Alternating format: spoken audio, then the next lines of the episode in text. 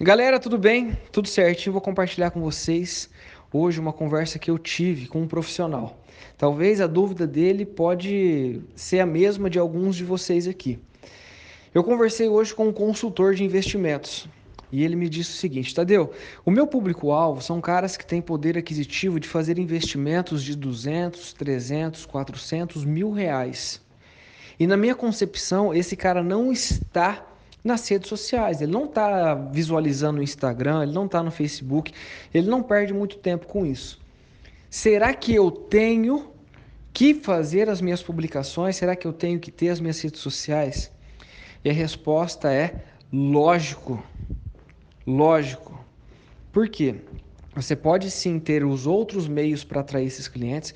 Eu, no caso, para conseguir fazer uma carteira de clientes, eu faria visitas personalizadas, eu mostraria, eu prepararia uma palestra para poucas pessoas para trazer realmente os caras, principalmente se o teu objetivo é fazer uma angariação local, é conseguir ter alguns clientes na cidade que você trabalha.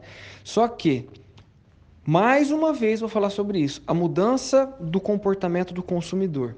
Hoje o cara, ele se educa sozinho sobre aquilo que ele quer investir. Ele tem vontade de fazer alguma coisa, só que antes ele entra no YouTube, ele pesquisa quem está falando sobre o tema, ele entra num artigo que ele encontrou no Google, ele pesquisa na internet, mesmo que ele não seja muito atuante nas redes sociais, ele antes de fazer uma aquisição, de fazer um investimento, ele vai buscar informações. E na onde que ele busca informações? Na internet.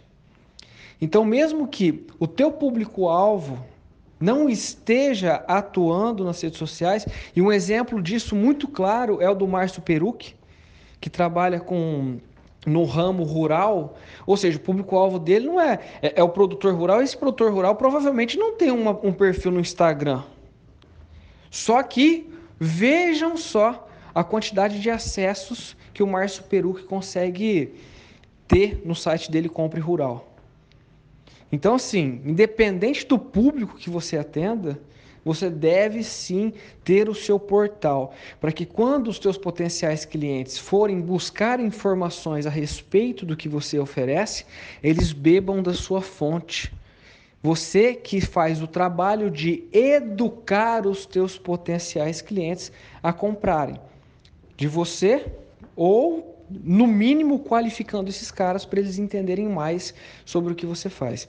Então a resposta para isso já ficou muito clara, mas é independente do público que você trabalhe, você deve sim ter as suas redes sociais, você deve sim é, ter um blog, se for o teu caso, escrever artigos, é buscar ter as, a, a, as plataformas as quais o teu público investiga, busca informações. Beleza, galera?